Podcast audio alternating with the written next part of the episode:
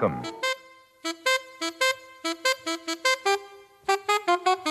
It don't mean a thing if it ain't got that swing. L'épopée des musiques noires. Joe Farmer, Nathalie Laporte. Fellas, I'm ready to get up and do my thing. jigida kani jigi misɛnya o man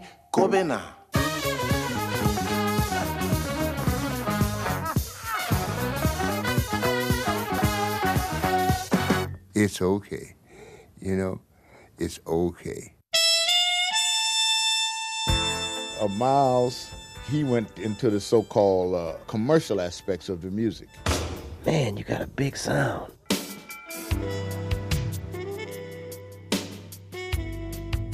It was important for me to leave Miles Davis.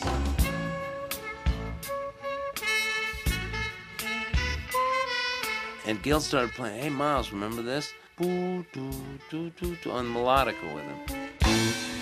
Anyway, Miles just said, everybody out. That's the magic of Miles Davis.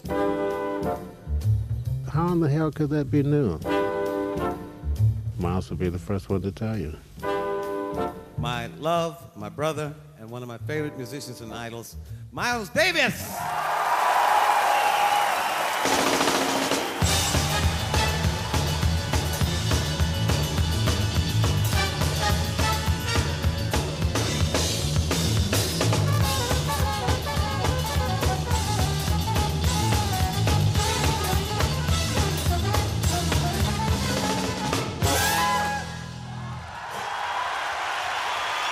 Toutes ces voix et ces notes échappées de l'épopée des musiques noires ont été provoquées par un musicien, un esprit créatif, un trompettiste, un artiste flamboyant, un indomptable, une icône du jazz.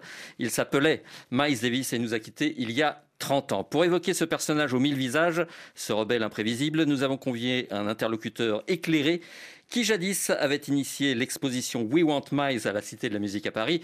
Souhaitons la bienvenue à Vincent Bessière. Merci d'être avec nous. Bonjour. Au-delà de vos connaissances jazz, vous êtes le patron euh, d'un label, Jazz and People, le président de l'association Paris Jazz Club qui promeut l'activité musicale jazz en Ile-de-France. Vous êtes auteur euh, d'ouvrages patrimoniaux comme le beau livre Jazz à Vienne 40 ans d'émotion, euh, paru ce printemps et qui tombait à pic, puisqu'un enregistrement en public inédit de Miles Davis réalisé à Vienne est disponible depuis le 25 juin dernier. Il nous paraissait donc pertinent de saluer la mémoire de Miles Davis en votre compagnie en nous arrêtant sur différentes étapes de son cheminement artistique, ponctué par les déclarations de quelques-uns de ses partenaires. D'abord, revenons sur cette année 1991 qui le vit se produire en Europe, à Vienne, Montreux et Paris durant l'été. Et curieusement, ces trois concerts sont très singuliers. Il y a la formation électrique de Miles à Vienne, la relecture des années 50 à Montreux, la réunion de tous ses anciens comparses à Paris. Peut-on dire qu'il pressentait l'inéluctable et faisait déjà œuvre de mémoire. Il faudrait avoir eu accès au cerveau de Miles Davis, qui serait d'ailleurs une expérience assez extraordinaire pour beaucoup de gens, pour euh, connaître la réponse à cette question. Euh, ça n'est pas impossible. L'idée du concert de Montreux, dont on dit que Miles était très réticent à le faire, parce que il n'était pas homme à revenir sur son passé d'une part et d'autre part la musique de Gil Evans est, est une musique d'orchestre donc c'est une musique qui est très exigeante dans les mises en place avec beaucoup de parties écrites. Euh, c'est des disques qui avaient été faits en studio, qui avaient été très travaillés en studio et les faire en public, c'est quelque chose de difficile. Donc on dit que Miles était réticent à, revenir sur ce répertoire et qu'il l'a fait pour des raisons, euh, effectivement, qui laissent penser que peut-être... Euh, il savait qu'il euh, avait besoin de, laisser quelque chose à ceux qui allaient lui succéder. Et, voilà, il a pris le chèque, si je puis dire. Et le concert rétrospectif de Paris, donc au mois de juillet, où pour là, la première fois, il accepte de rejouer des vieux morceaux avec d'anciens partenaires que parfois il n'avait pas vus depuis des décennies, des gens comme Jackie McLean, comme Steve Grossman, comme Chick Corea, avec vraiment qui n'avait pas joué pendant très très longtemps. Beaucoup des musiciens qui ont participé à cet événement disent qu'ils ont eu le sentiment que c'était une sorte de cérémonie d'adieu et que probablement qu'ils savaient que euh, ces jours n'étaient plus éternels en tout cas. Parmi euh, ces trois concerts de l'été 1991, lequel vous semble le plus proche de son identité artistique, lequel lui ressemble le plus, on va dire? Ah, c'est une question qui n'est pas aisée, mais je pense que le concert qui lui ressemble le plus, c'est celui de Vienne en réalité parce que c'est celui du présent, c'est celui des musiciens avec qui il travaillait à cette époque-là. Et j'ai participé il y a quelques jours à une, table ronde qui était organisée par euh, Ashley Kahn, qui est le, journaliste producteur qui est un peu à l'origine de la sortie de ce disque, qui est un expert de Miles Davis, auquel participait aussi euh, Vince Wilburn, le neveu de Miles Davis, qui est un peu le gardien du temple, qui euh, m'a aidé beaucoup d'ailleurs dans la conception de l'exposition. Et il y avait également autour de la table virtuelle, puisque c'était désormais online, il y avait Diron Johnson, qui est le pianiste de ce concert de Vienne. Et c'était très intéressant de l'entendre parler de son expérience avec Miles parce que vraiment, il disait que Miles était complètement dans la musique. À l'issue des concerts, euh, parfois il réécoutait les concerts pour savoir comment il avait joué, qu'il avait des idées très précises sur euh, les tempos, sur euh, l'ordre des solos, sur la manière de bouger sur scène et qu'en fait, il n'était absolument pas dans un une logique un peu routinière euh, de musicien vieillissant qui se serait reposé sur ses lauriers. Pas du tout. Et, dans ce concert, il joue la musique de Prince, il fait des reprises de Cindy Lauper, euh, Michael Jackson. Il est vraiment dans le son d'une époque quand j'ai entendu ce concert que je ne connaissais pas, euh, puisqu'il avait été très peu diffusé, j'ai vraiment été surpris par euh, la qualité de ce concert, la qualité des interventions de Miles, la cohésion du groupe, le groove qui se dégage de cette musique. Euh. Il y a des morceaux qui font quasiment 20 minutes, il se passe énormément de choses à l'intérieur, ça change. C'est pas du tout routinier. On a, un peu l'image du Davis de la fin qui donne des concerts un peu spectaculaires, qui sont un peu toujours euh, bâtis de la même façon. Et là, on voit qu'en fait, non, il est vraiment présent du début à la fin. Donc pour conclure, effectivement, je pense que c'est ce concert qui est le plus représentatif de l'esprit de Miles Davis. Il faut préciser que Miles Davis refusait de réinterpréter euh, ses œuvres passées. Il regardait toujours vers l'avenir. Mais il avait fait l'effort, vous le disiez, à Montreux, de se retourner sur ses euh, partitions des années 50 à l'invitation de son ami Quincy Jones. That was a thrill. C'était quelque chose de voir Miles Davis à 65 ans se débattre avec une musique qu'il n'avait pas jouée depuis l'âge de 25 ans. J'avais assisté à la session d'enregistrement originelle. Il avait enregistré coup sur coup Kind of Blue et Mice Head avec Gil Evans dans les studios Columbia de la 30e rue à New York. Je revois encore John Coltrane et Cannonball Adderley découvrant les partitions de Kind of Blue. Quelques 50 ans plus tard, ces albums sont devenus des classiques et honnêtement, on n'a pas fait mieux depuis. Lors du concert à Montreux, c'était la première fois que je voyais Miles Davis sourire au public.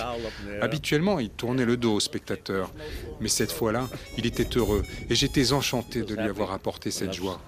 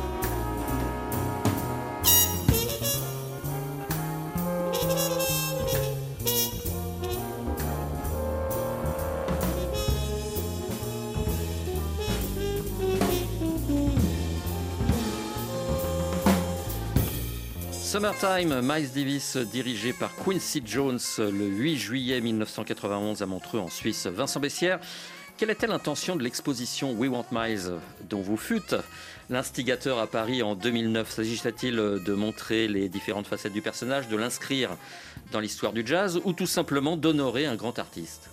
Alors c'était euh, en fait plusieurs ambitions cumulées si je puis dire. Effectivement, c'est la première fois que euh, le musée de la musique, qui fait partie de la Cité de la musique, qui maintenant fait partie de la Philharmonie de Paris, qui n'existait pas à l'époque, ce musée euh, consacre euh, depuis son origine des, expositions monographiques à des grandes figures de la musique savante et des musiques populaires, mais jusqu'alors n'avait jamais dédié d'exposition à un musicien de jazz. Lorsque la question s'est posée de savoir qui méritait entre guillemets cette euh, attention, euh, le nom de Miles Davis s'est imposé parce que bon, d'abord c'est une figure qui dépasse par son aura, même son influence largement le cadre du jazz. C'est une figure qui est très populaire en France et c'est surtout un musicien qui a traversé tout le jazz moderne, de l'après-guerre jusque donc en 1991, et qui a posé sa patte sur cette musique à de multiples reprises. Donc euh, pour nous, c'était évident que c'était probablement la figure la plus évidente. Et euh, d'autre part, euh, l'exposition en tant que telle, en tout cas moi, mon ambition, c'était à la fois de montrer l'homme et son œuvre, et de montrer qu'elles étaient quand même très intimement liées, puisque le jazz est une musique de l'individu euh, dans sa relation au groupe. Donc c'est très lié aux rencontres, c'est très lié aux épisodes de vie, aux, voyages, euh, à parfois des choses qui peuvent relever du hasard et d'autres fois qui sont des démarches beaucoup plus euh, pensées. Mais je ne crois pas qu'on puisse comprendre Miles Davis si on ne connaît pas sa vie. D'autre part, sa vie ne suffit pas à résumer sa musique. Donc, euh, je pense que vraiment l'exposition jouait sur les deux tableaux. Pourquoi était-il et reste-t-il une figure essentielle de la musique populaire africaine-américaine du XXe siècle? Vous connaissez cette histoire euh, de Miles Davis qui est invité à un dîner à, la Maison Blanche et qui se retrouve assis à côté d'une vieille rombière. Enfin, on ne sait pas très bien à côté de qui en réalité, mais qui s'étonne de voir euh, cet homme noir à côté d'elle qu'elle ne connaît pas. Elle lui dit mais pourquoi êtes-vous là, monsieur? Et il lui répond Oh, j'ai juste révolutionné la musique cinq ou six fois dans ma vie.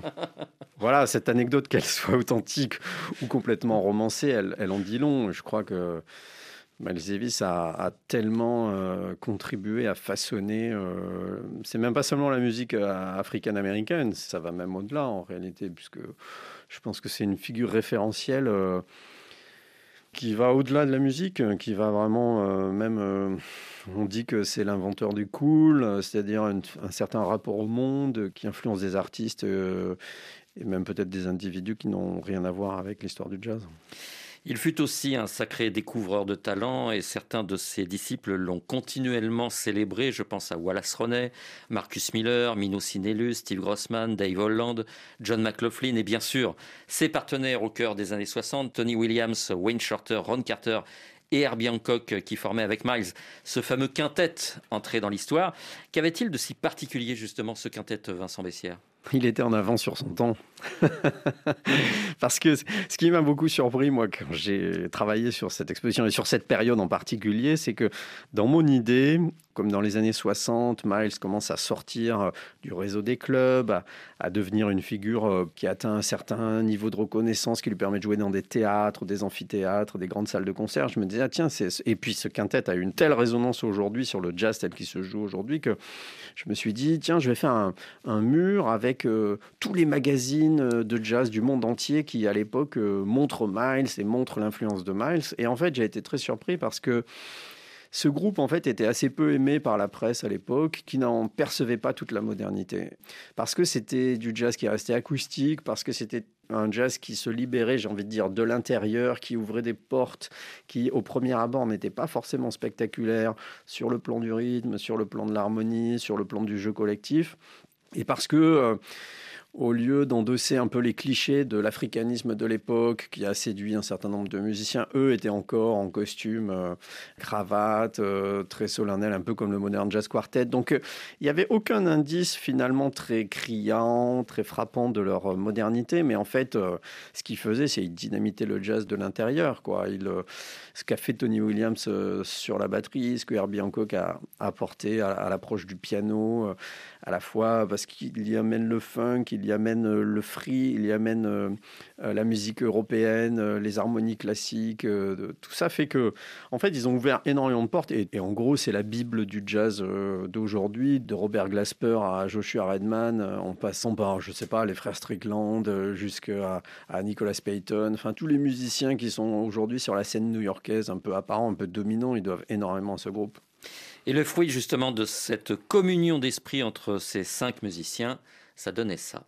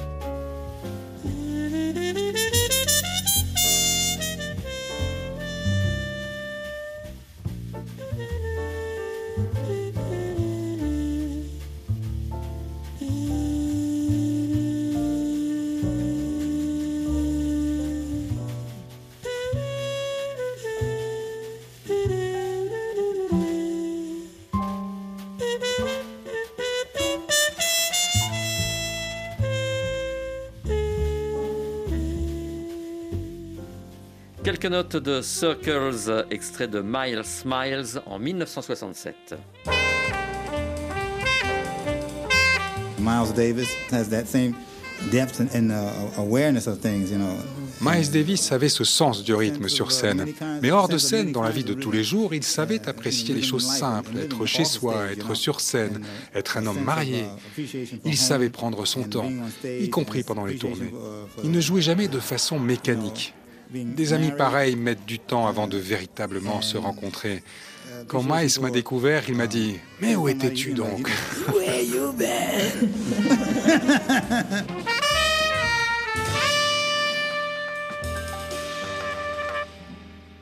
La personne euh, que nous venons d'entendre s'appelle Wayne Shorter. Il fut le saxophoniste de Miles Davis pendant les années 60 jusqu'à l'album Beaches Brew en 69, qui marque une rupture dans l'univers de Miles Davis, euh, Vincent Bessière. Oui, oui, oui, complètement. Alors c'est une rupture en fait qui s'est faite progressivement. Miles a beaucoup expérimenté, mais beaucoup de choses ne sont pas sorties à l'époque. Mais effectivement, euh, sous l'influence euh, de Betty Davis, euh, qui rentre dans sa vie un peu comme une tornade et qui change son look, euh, qui lui fait rencontrer Jimi Hendrix, qui le traîne dans les clubs de rock au Fillmore East à New York. Et donc, Miles, effectivement, change un peu son fusil d'épaule et se met à regarder du côté de ce qui se passe, effectivement, en Angleterre. il engage un guitariste, d'ailleurs, qui vient de là-bas, John McLaughlin, qui sait faire euh, sonner sa guitare de manière très acérée. Et, il fait ce disque, Beaches Brew, avec cette pochette en plus assez psychédélique, illustrée par Matty Clarvine, qui euh, ouvre complètement vers autre chose, un ailleurs, le fantasme, l'Afrique, euh, la sexualité un peu débridée. Et c'est une musique euh, qui s'étire, très répétitive, dans laquelle on se laisse emporter comme dans un trip, en fait. C'est aussi l'époque, hein. c'est l'époque où la musique devient un espace euh, parallèle euh, dans lequel on se laisse divaguer, rêver, emporter dans des rêves cosmiques ou, ou érotiques. Est-il pertinent de dire que Miles Davis entamait une mutation tous les dix ans? Alors moi, je dis pas tous les dix ans. Moi, je dis tous les 5 ans. Carrément. Mais oui, si on regarde la musique qu'il fait en 44, euh, c'est pas la musique qu'il fait en 49. C'est-à-dire, il passe du bebop au cool en 40, de 49 à 54. C'est le premier quintet avec Coltrane. C'est plus du tout la musique cool. 59 par rapport à 54, c'est euh, l'invention du jazz modal, Kind of Blue.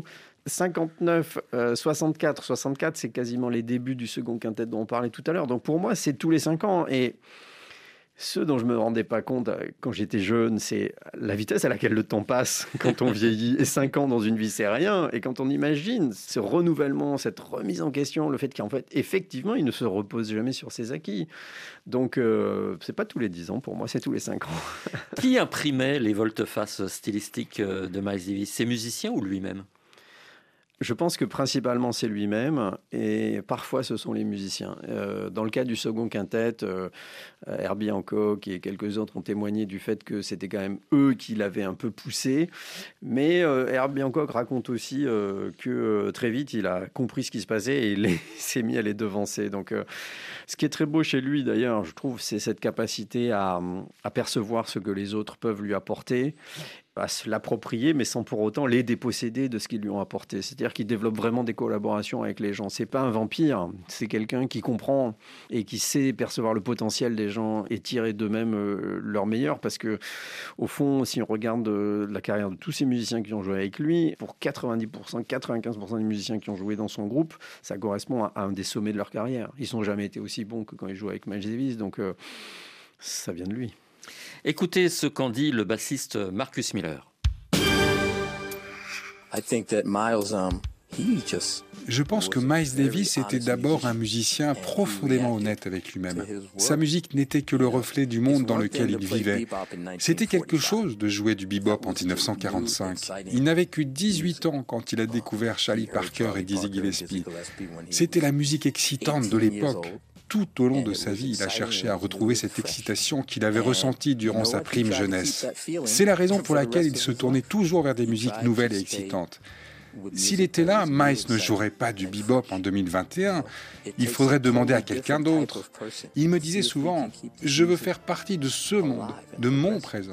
Goûter au hip-hop n'était pas un choix artistique pour Miles Davis. C'était inévitable en 1991 car c'était la voix de l'Amérique noire de l'époque.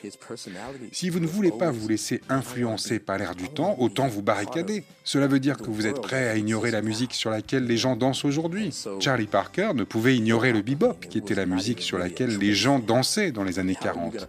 C'était le swing de l'époque. Cela faisait partie de l'environnement sonore dans lequel la communauté afro-américaine évoluait.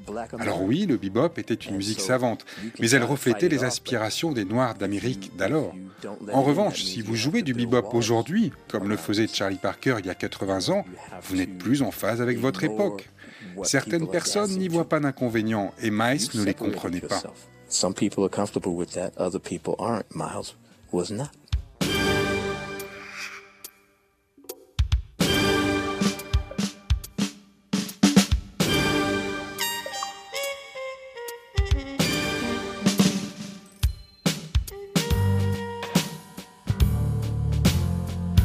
Vincent Bessière, l'heure tourne, il va falloir laisser place au journal, mais avant de se quitter, j'aimerais savoir quelle époque de Miles vous préférez et pourquoi?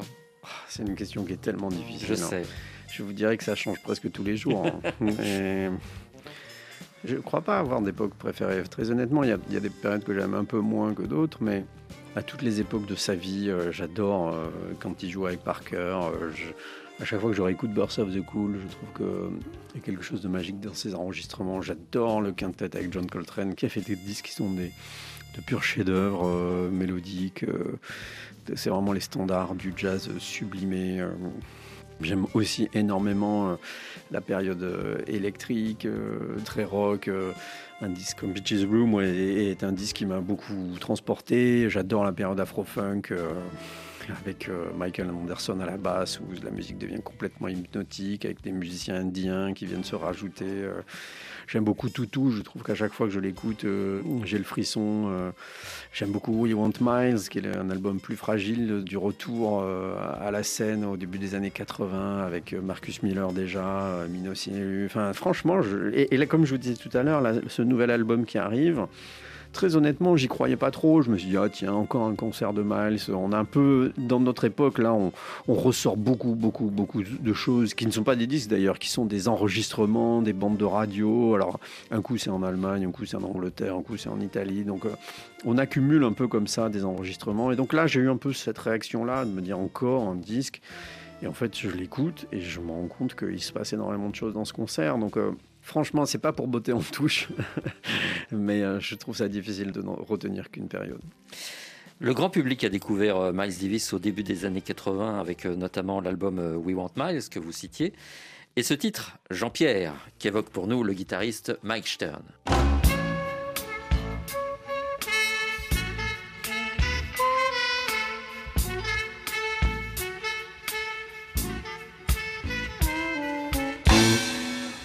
It's not really his tune. I think it's a French folk song, isn't it, originally? Ce n'est pas vraiment une was in the, composition um, de I Miles, was in the c'est une comptine française à l'origine. J'étais à l'époque chez Miles Davis dans son appartement et nous répétions avec Al Foster dans le studio personnel de Miles dans un décor plutôt funky. Marcus Miller était là, Bill Evans également, Mino Sinelu et Gil Evans, le grand orchestrateur, était aussi à nos côtés. Et soudain, Gil Evans, qui était assis sur l'escalier du studio, lui dit Hey Miles, tu te souviens de ça? And Gil started playing, hey, Miles, remember this? Boo, doo, doo, doo, doo, on melodica. He had a little melodica with him. And so Miles started playing, yeah, yeah. Et là, je vois subitement le visage de Miles s'éclairer. Marcus prend alors sa basse. Il a installé ce groove imparable. Et voilà comment est né Jean-Pierre. Ce n'est pas vraiment lui l'auteur, mais en l'espèce, c'était bien son idée de transformer cette gluette enfantine en un titre jazz. Et aujourd'hui, tout le monde me demande de jouer ce titre sur scène parce que j'apparais sur l'enregistrement original.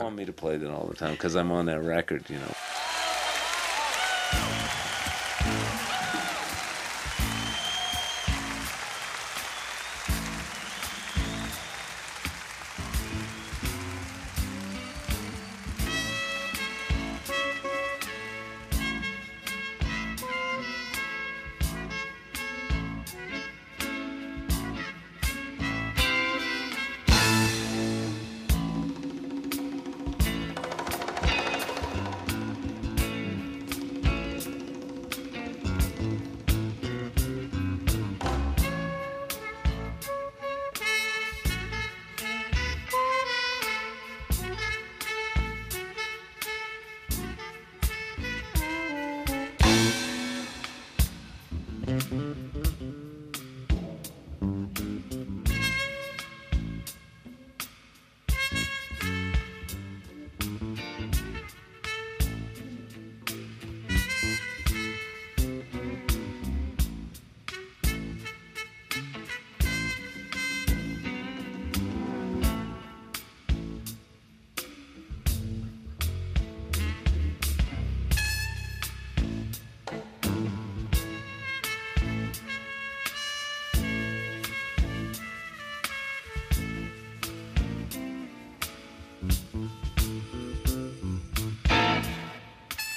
Jean-Pierre Miles Davis en concert à Tokyo au Japon en octobre 1981 avec euh, à ses côtés Mike Stern, Marcus Miller, Bill Evans, Al Foster et Mino Sinelu.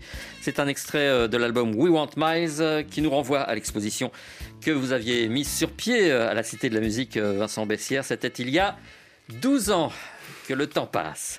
Merci d'avoir salué avec nous la mémoire de Miles Davis 30 ans après sa disparition. Bah, merci pour cette invitation.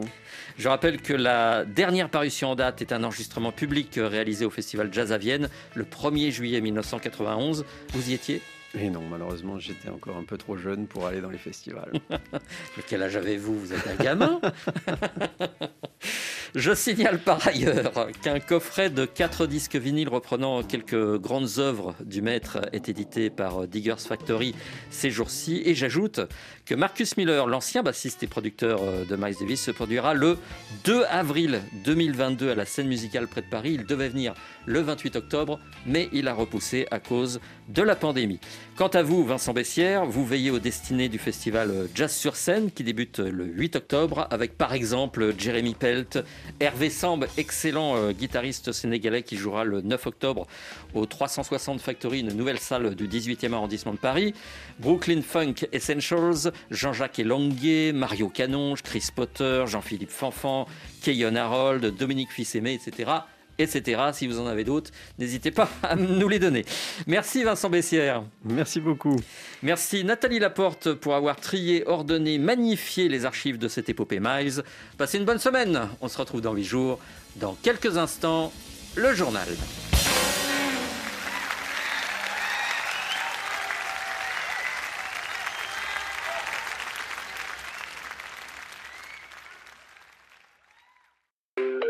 En sol majeur,